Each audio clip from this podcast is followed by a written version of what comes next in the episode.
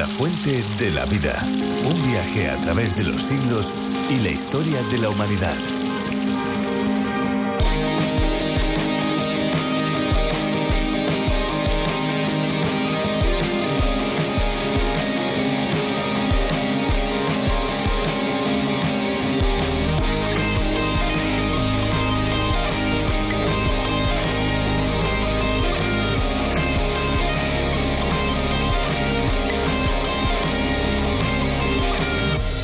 En muchos países, gran parte de la población se abastece de agua de canales y acequias que en la mayoría de los casos está contaminada. Cerca de 4.000 niños menores de 5 años mueren al día por falta de agua potable y saneamiento adecuado. Pero también la educación cobra un valor fundamental. Millones de personas ignoran que lavarse las manos con agua y jabón puede salvarles la vida. Y es que no hay desarrollo sostenible sin educación.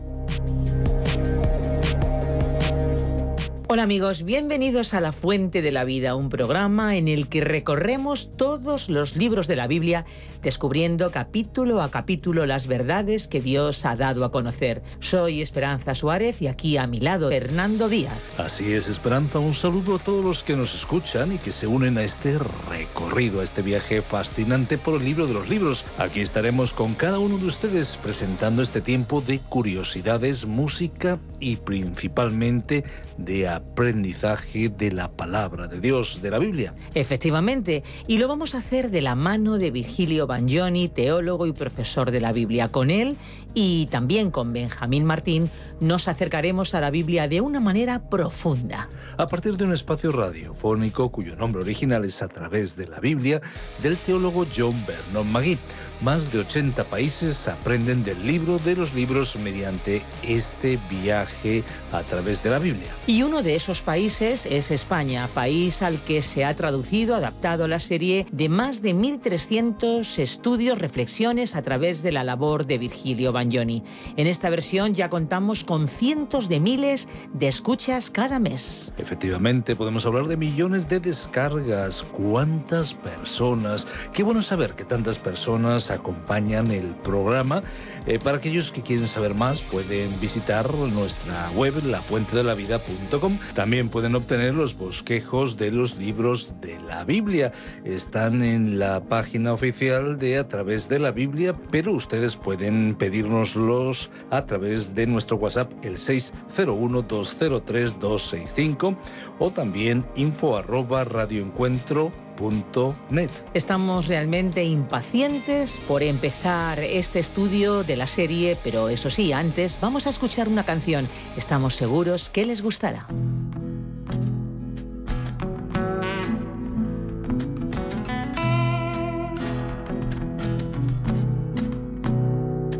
El hijo dijo al padre, ya me marcho. Dame todo mi dinero que me voy. Quiero ya vivir mi vida a mi manera. Disfrutar del mundo afuera, ya me voy.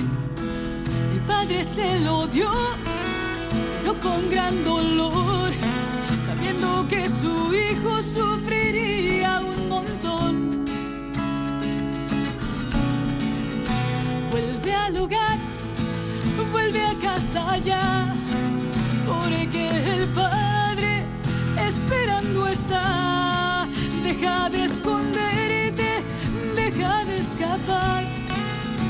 vuelve al hogar. Cuando el hijo estuvo fuera de su casa, todo su dinero se desvaneció. Esa droga, la bebida y las mujeres todo lo que él tenía lo perdió y solo se quedó triste y con dolor, vacío y sin nada y con gran desilusión. Y al estar ahí se dijo volveré y a mi padre perdón le pediré. Vuelve al hogar, vuelve a casa ya porque el Padre esperando está.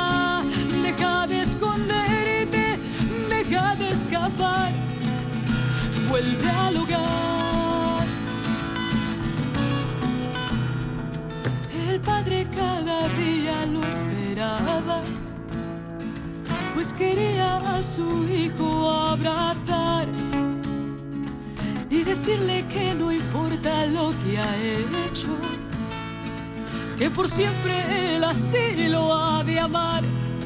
Cuando el padre lo vio, corrió y lo abrazó y con gran amor a casa lo llevó. Vuelve al hogar, vuelve a casa ya, porque el padre esperando está. Deja de esconderte, deja de escapar, vuelve al hogar.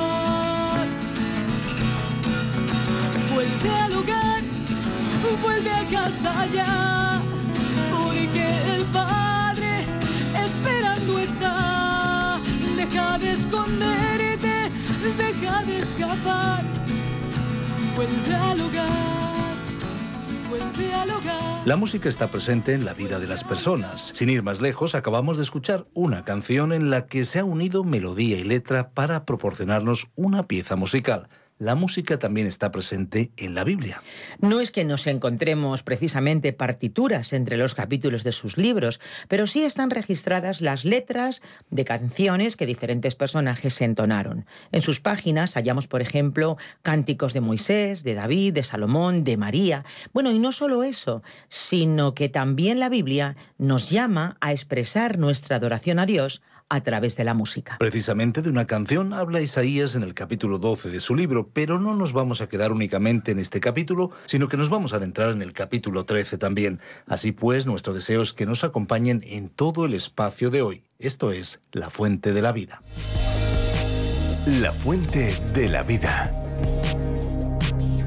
Nuestro pasaje bíblico de hoy se encuentra en el libro del profeta Isaías, desde el capítulo 12, versículo 1, hasta el capítulo 13, versículo 19. En el día de hoy llegamos al capítulo 12 de este libro de Isaías. Hemos estado siguiendo una serie de profecías que comenzaron en el capítulo 7 y que concluyen en este capítulo 12. La serie comenzó con el juicio de Dios sobre su pueblo. En el capítulo 11 vimos que el reino sería establecido en la tierra y que el Señor Jesús reinaría personalmente. Ahora, en este capítulo 12 alcanzamos un gran acontecimiento. La tribulación ya ha terminado y las tormentas de la vida han llegado a su fin. Entonces los israelitas han entrado en el reino y les encontramos adorando y cantando alabanzas a Dios. Y encontramos a ese pueblo en el templo y no en el muro de los lamentos. Hoy ellos se encuentran en ese muro de los lamentos, lo cual constituye una de las pruebas de que el regreso de Israel a la tierra que se lleva a cabo en la actualidad no es un cumplimiento de la profecía. Es decir, que el regreso actual de ellos a su tierra no refleja el hermoso cuadro de alabanza aquí presentado. Este breve capítulo se parece a un salmo y esto es lo que realmente es. Es como una hermosa joya tenemos ante nosotros la alabanza de un pueblo expresada bajo el reino personal y directo de Cristo. Es una pura alabanza de corazones redimidos a Dios por su salvación y creación. La maldición ha sido removida de la tierra, lo cual constituye una ocasión para alabar a Dios por haber exhibido su bondad en la creación. Usted y yo no hemos visto nada de esto en la naturaleza debido a la maldición que aún se encuentra sobre ella. Hoy la naturaleza tiene colmillos afilados y garras sangrientas. Durante la época del reino, esta situación cambiará completamente. Ahora en este capítulo 12, en los primeros tres versículos encontramos al Señor siendo alabado a causa de su salvación. Luego, en los versículos 4 al 6, tenemos la alabanza al Señor por sus obras en la creación.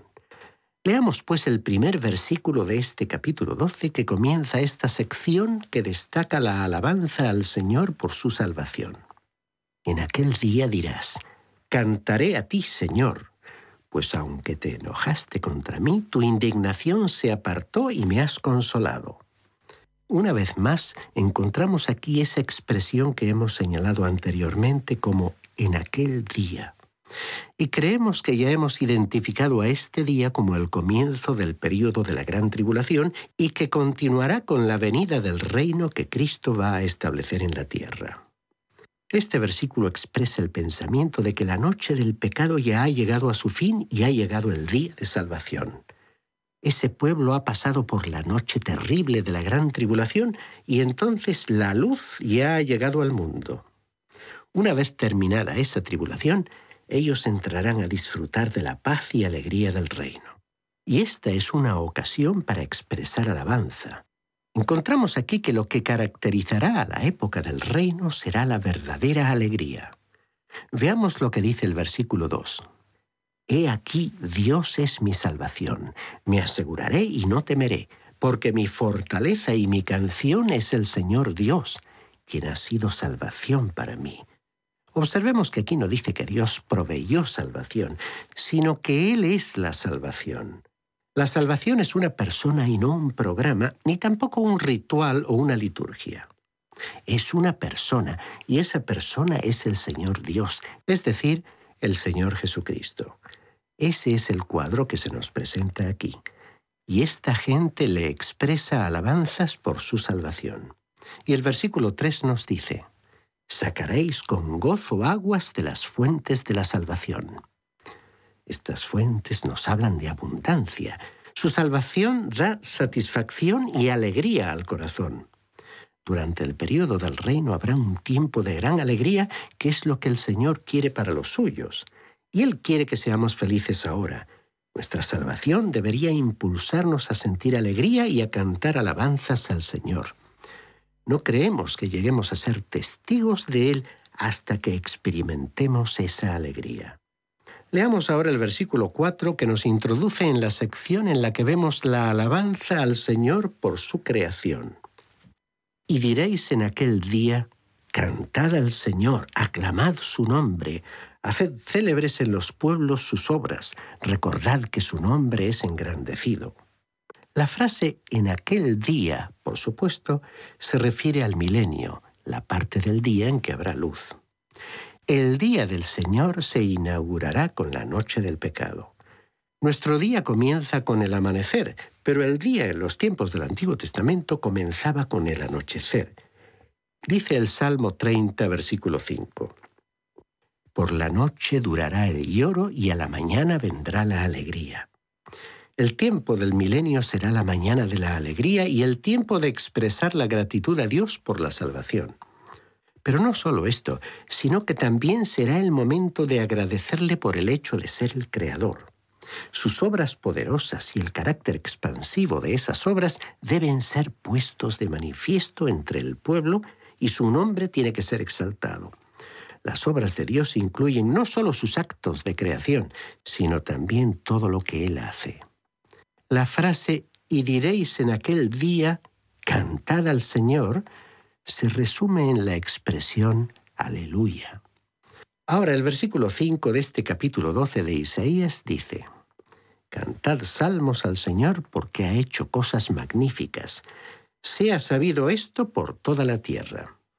Dios ha hecho grandes cosas. Cuando los seis días de renovación y de creación llegaban a su fin, Dios miró a su obra y dijo que era buena.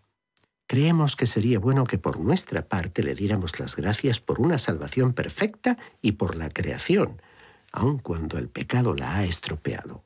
Seguro que podemos observar que en muchos lugares de una ciudad hay ratas, así como hormigas y otros insectos que entran en nuestras viviendas. Pero a pesar de estas molestias debemos disfrutar del canto de los pájaros y de la belleza de las flores y los árboles. Aun cuando la tierra ha sido maldecida por el pecado, todavía es maravillosa. Imaginemos entonces lo hermosa que será cuando la maldición haya sido removida.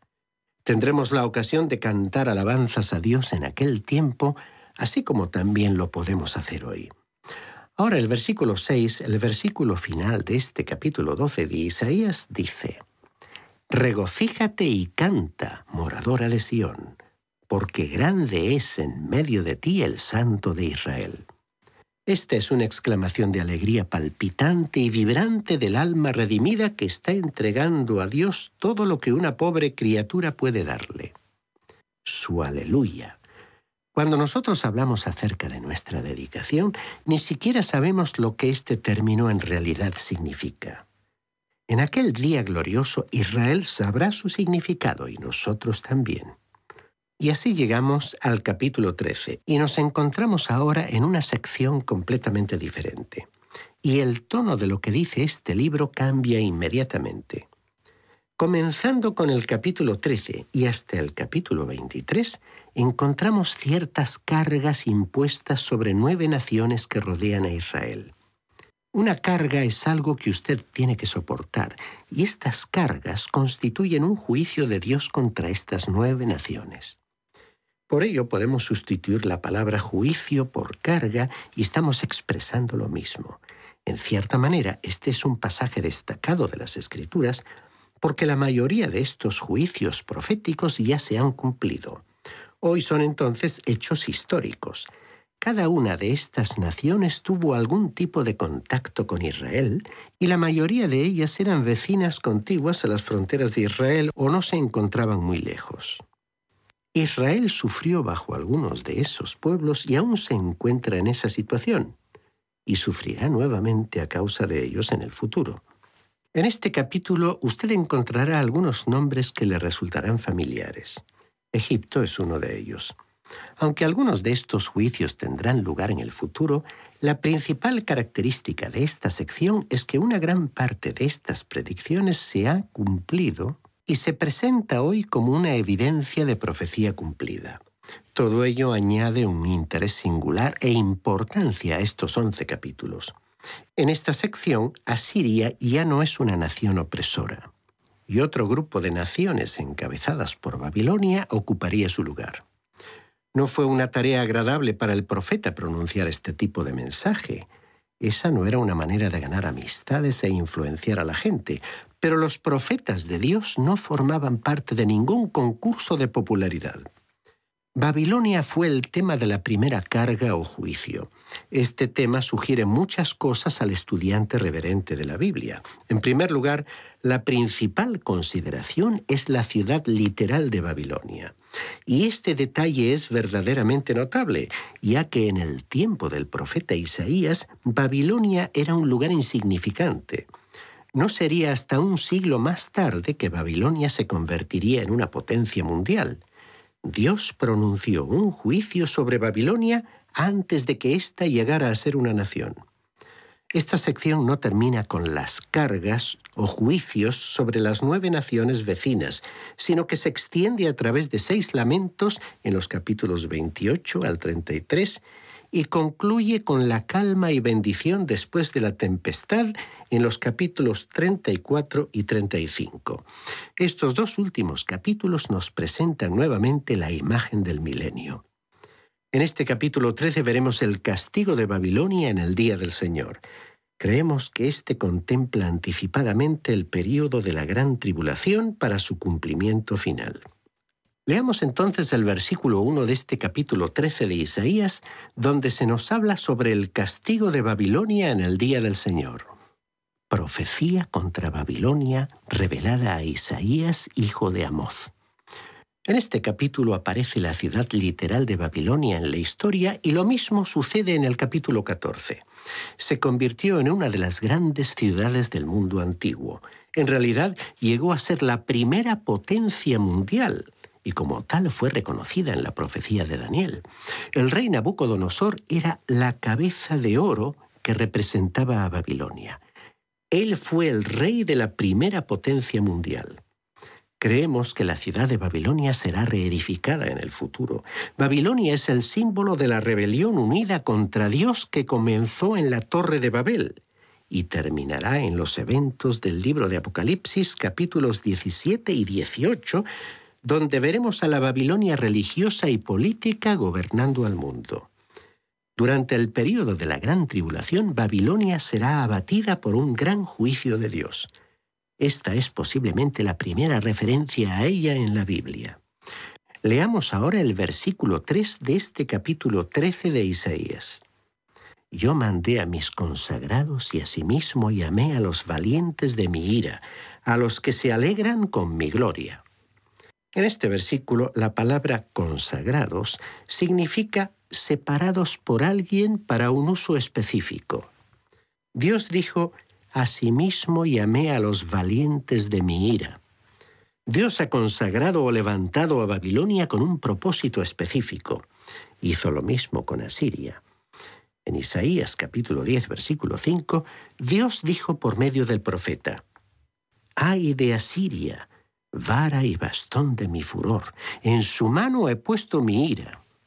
Dios usó a Asiria para castigar a su pueblo y después juzgó a Asiria. Esto es lo que él iba a hacer con Babilonia. Cualquier cosa puede ser consagrada si es separada para Dios. Asiria y Babilonia fueron separadas para castigar a Israel. Fueron instrumentos en sus manos para un propósito concreto. Continuemos leyendo el versículo 4. Estruendo de multitud en los montes, como de mucho pueblo. Estruendo de ruidos de reinos, de naciones reunidas. El Señor de los ejércitos pasa revista a las tropas para la batalla. Este versículo explica lo que se quiso decir con consagrados. Babilonia vendría a atacar al reino del sur de Israel, es decir, al reino de Judá, así como Asiria atacó a las diez tribus del norte de Israel y las llevó al cautiverio. Leamos ahora el versículo 5. Vienen de lejana tierra, del extremo de los cielos, el Señor y los instrumentos de su ira para destruir toda la tierra. Los babilonios serían entonces los instrumentos de su ira. Y dice el versículo 6, Aullad, porque cerca está el día del Señor. Vendrá como devastación del Todopoderoso. Esta profecía mira más allá de lo que ahora es historia y se proyecta hacia la gran tribulación. Dicen los versículos 7 al 9. Por tanto, toda mano se debilitará y desfallecerá todo corazón humano. Se llenarán de terror, angustias y dolores se apoderarán de ellos. Tendrán dolores como de mujer de parto. Se asombrará cada cual al mirar a su compañero. Sus rostros son como llamaradas. He aquí el día del Señor viene, día terrible de indignación y ardor de ira para convertir la tierra en soledad y raer de ella a sus pecadores. Durante la gran tribulación Dios usará otra vez la potencia, aquí llamada Babilonia, para juzgar a este pueblo tal como lo hizo en el pasado. Se habla de la tribulación como un tiempo de dolores de parto, como si hombres estuvieran sufriendo dolores de parto y el día del Señor se inaugura con este tiempo de dolores de parto. Ahora, este estado de cosas se identifica con la gran tribulación. Leamos el versículo 10. Por lo cual las estrellas de los cielos y sus luceros no darán su luz. El sol se oscurecerá al nacer y la luna no dará su resplandor. Esto fue profetizado nuevamente en el Evangelio de Mateo capítulo 24 versículo 29 que dice, Inmediatamente después de la tribulación de aquellos días, el sol se oscurecerá, la luna no dará su resplandor, las estrellas caerán del cielo y las potencias de los cielos serán conmovidas. Y en el libro de Apocalipsis capítulo 8 versículo 12 se dice, El cuarto ángel tocó la trompeta y fue herida la tercera parte del sol, la tercera parte de la luna y la tercera parte de las estrellas, para que se oscureciera la tercera parte de ellos y no hubiera luz en la tercera parte del día y asimismo en la noche. Continuemos leyendo el versículo 11 de este capítulo 13 de Isaías. Castigaré al mundo por su maldad y a los impíos por su iniquidad. Haré que cese la arrogancia de los soberbios y humillaré la altivez de los tiranos. O sea que el mundo será castigado Estamos viviendo en un mundo que hoy está avanzando hacia su propio juicio. Y el versículo 12 dice, Haré más precioso que el oro fino al mortal y más que el oro de Ofir al ser humano. Cuando Cristo murió por usted y por mí sobre la cruz, estimado oyente, eso nos añadió mucho más valor.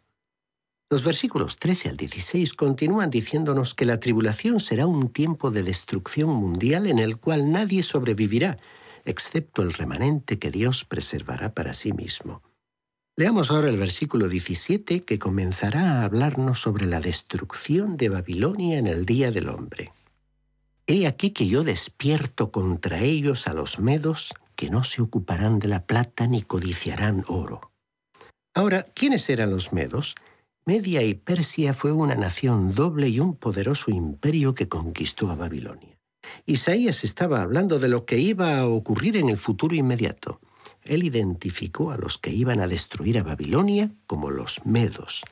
Y dice el versículo 19, Y Babilonia, hermosura de reinos, gloria y orgullo de los caldeos, será como Sodoma y Gomorra, a las que trastornó Dios. Esta profecía ha sido cumplida.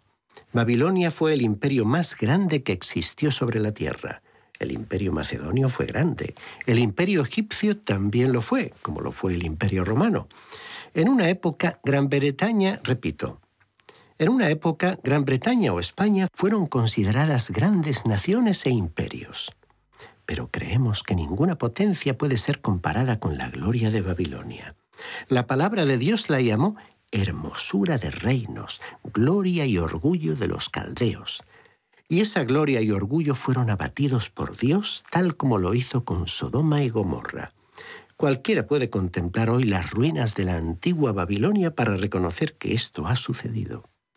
Era una gran ciudad que nunca fue reedificada. Otras grandes ciudades han sido reedificadas. Esto fue especialmente cierto de Jerusalén. Roma fue destruida y reedificada. Grandes ciudades de Alemania fueron bombardeadas y surgieron nuevamente de las cenizas para recuperar su grandeza. Pero Babilonia nunca se levantó. Dios dijo que nunca más sería habitada. Es cierto que Babilonia será reedificada en el futuro, pero no en su antiguo lugar. Será edificada en un lugar diferente. Babilonia representa a la confusión y la futura Babilonia será otra vez un gran centro comercial, un importante centro religioso, un gran centro político, un centro de poder y el centro educativo del mundo.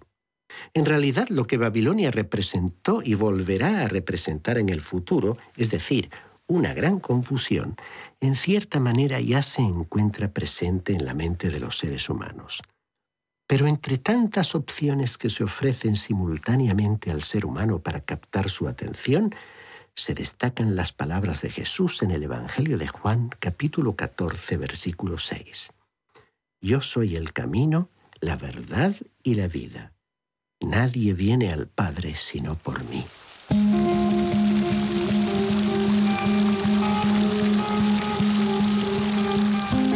Interesantísimo el programa de hoy, ¿no creen? Sencillo pero profundo. Sin duda ha sido un tiempo muy bien invertido, un tiempo que agradecemos que lo hayan pasado junto a nosotros y por supuesto damos gracias de todo corazón a aquellos que nos ayudan para que este programa llegue hasta donde usted se encuentra.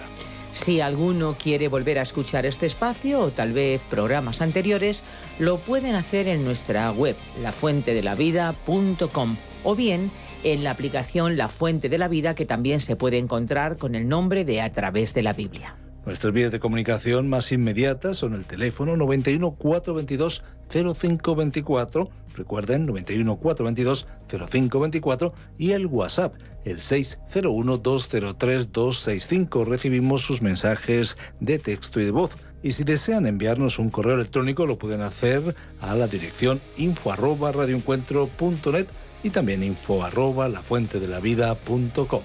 Si les ha gustado, si les ha interesado el espacio de hoy, estamos seguros que volverán en el próximo. Pero si no les hubiera gustado, nuestra sugerencia es que vuelvan en el próximo, porque en cualquier momento vamos a sorprenderles. Así que para aquellos que son asiduos, les recordamos que este es un medio para poder llegar a sus amigos y familiares con el mensaje de la Biblia. Aproveche esta herramienta, comparta en sus redes sociales. Recuerden, la fuente de la vida es una fuente de agua viva que nunca se agota. Beba de ella.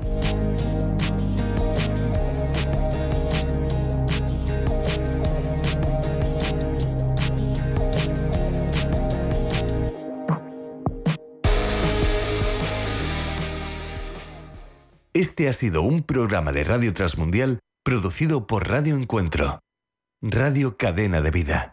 Radio Intereconomía es la radio económica de referencia.